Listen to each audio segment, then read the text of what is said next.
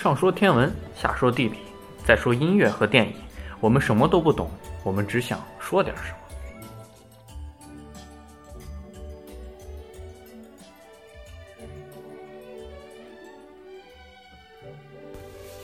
听众朋友们，大家好，欢迎收听新一期的《西京北京在南京》，我是萨萨。我是十四。嗯，那好，那我们来讲讲今天的主题。这一期的主题城市部分还是接着上一期跟大家来聊一聊三个城市的曾用名。而天文部分，我们除了之前跟大家讲过十二星座名字的由来之外，我们现在来讲一讲其他星座它的名称的由来。音乐部分，我们来跟大家讲一讲古典音乐《堂吉诃德》；电影部分，我们跟大家来聊一聊一部瑞典电影，一个叫欧维的男人决定去死，这也是最近微博热门的一个电影。那在聊今天的主题之前，还是要说，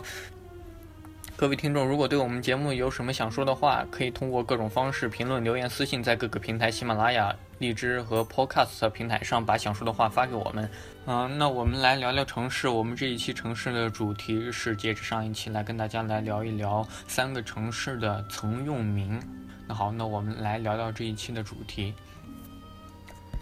嗯，隋隋朝的时候，都城又变成了西安。那当时迁都了之后，感觉那一段历史就跟西安没有什么关系了。然后隋朝现在都城变回了西安之后，他隋文帝就。因为曾经被封为大兴都公，所以他就命为，就是把这个都城命为大兴城，然后所以大兴就是西安的另一个别称，但是好像并不怎么出名。我觉得出名应该是北京大学。不知道。北京，隋唐。然后北京在隋朝的时候有一个名字叫叫涿郡。当然，这个也是一个，我感觉应该也不是一个用了很久的一个名字，也是因为他当时，唉，就是当然这是隋炀帝，隋炀帝改的名字，当时将幽州改到了改叫了这个名字，但其实呢，怎么说呢？这肯定也是因为还是在偏的地方，也是很大的一片区域，反正叫涿郡，北京包在里面。这个名字应该很有时期了，因为我突然想起了八扇，想起了什么？八扇屏啊。哦。三弟张飞字翼德，家住涿州范阳郡。不，那是那是三国时期的，但但是当时其实北京还算在幽州的范围内，估计他可能也有可能是他把更多的地方都给扩大进去了，然后就那会儿你刚指的是涿郡，他那个八扇屏里说是涿州啊，涿州是其实张飞燕赵多慷慨悲歌之时，他就是河北河北省的，但其实都是河北那片儿，可能他把更多的地方给扩进去了之后。然后就变成了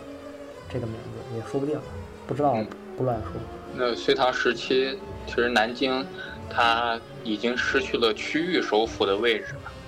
它已经不再是区域首府，区域首府的位置被扬州所替代了。而扬州当时被称作是广陵，我们熟知武侠小说里的广陵散。而南京在隋唐时期有了很多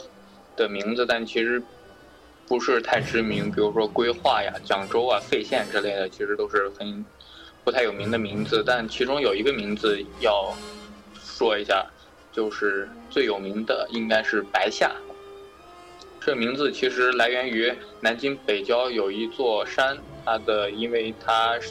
山的成分主要是石灰石，所以山都是白色的。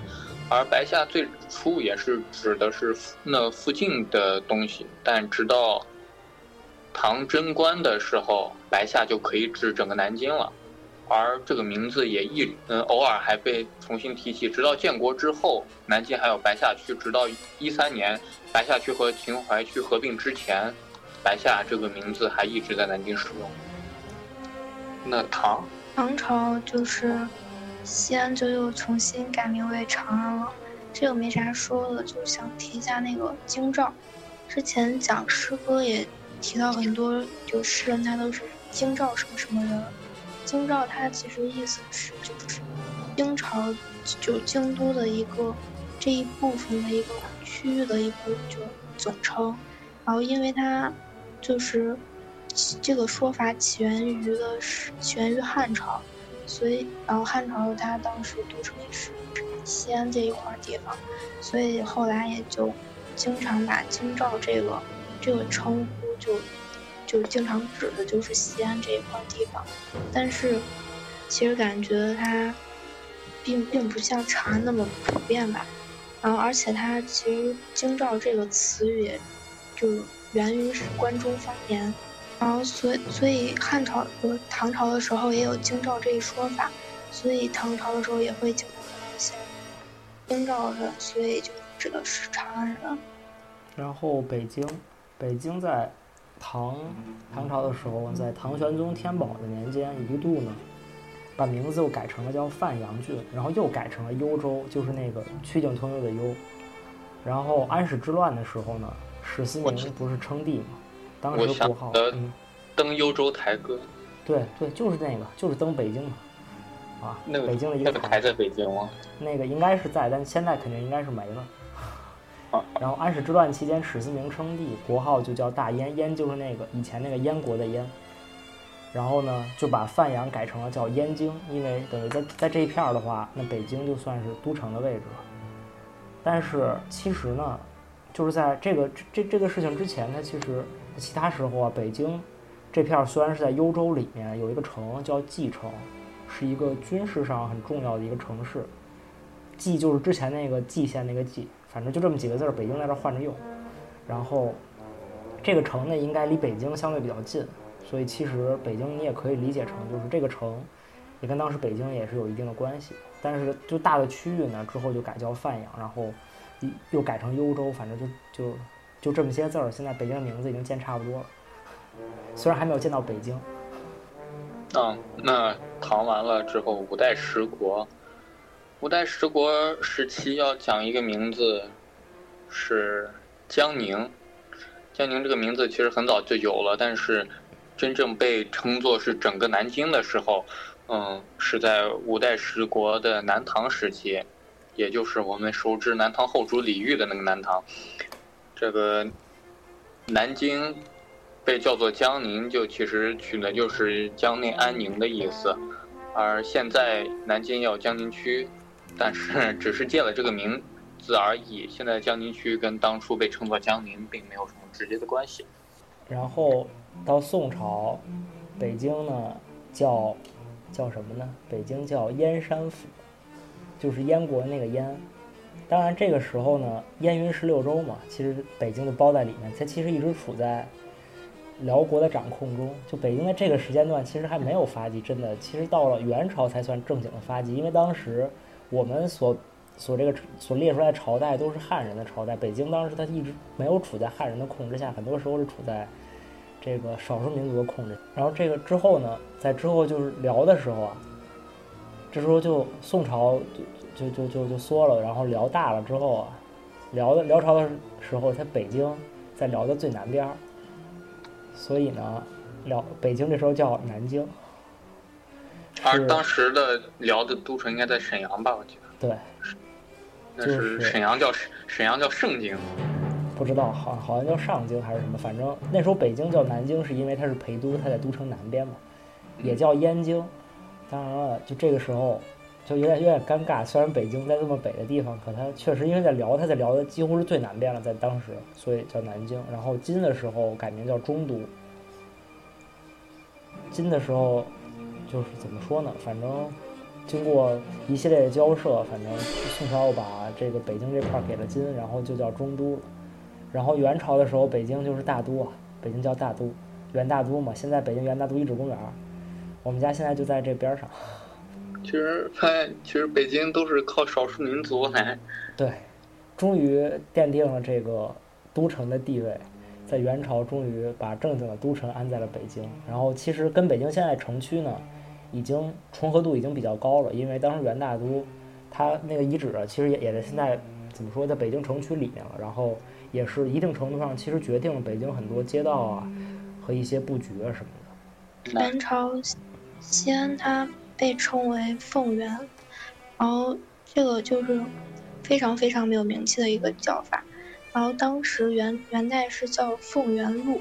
然后路就是它当时的一个辖域的一种称呼，然后大概相当于明清时期的一个府。嗯，因为没有什么名气，也没有什么好说的了。哦，这让我想起来，他们之前讲路的时候，其实西安北面的凤城几路是应该是那个凤城至西安，应该是就从元代开始的。明代之前刚讲过，它其实南京的名字都在前面几个名字里，什么金陵啊、墨陵啊、嗯、江宁啊、建业啊这些名字，它到处转，也没有跑这个圈儿，所以也没什么可说的。但是到明代，朱元璋以南京为国都的时候，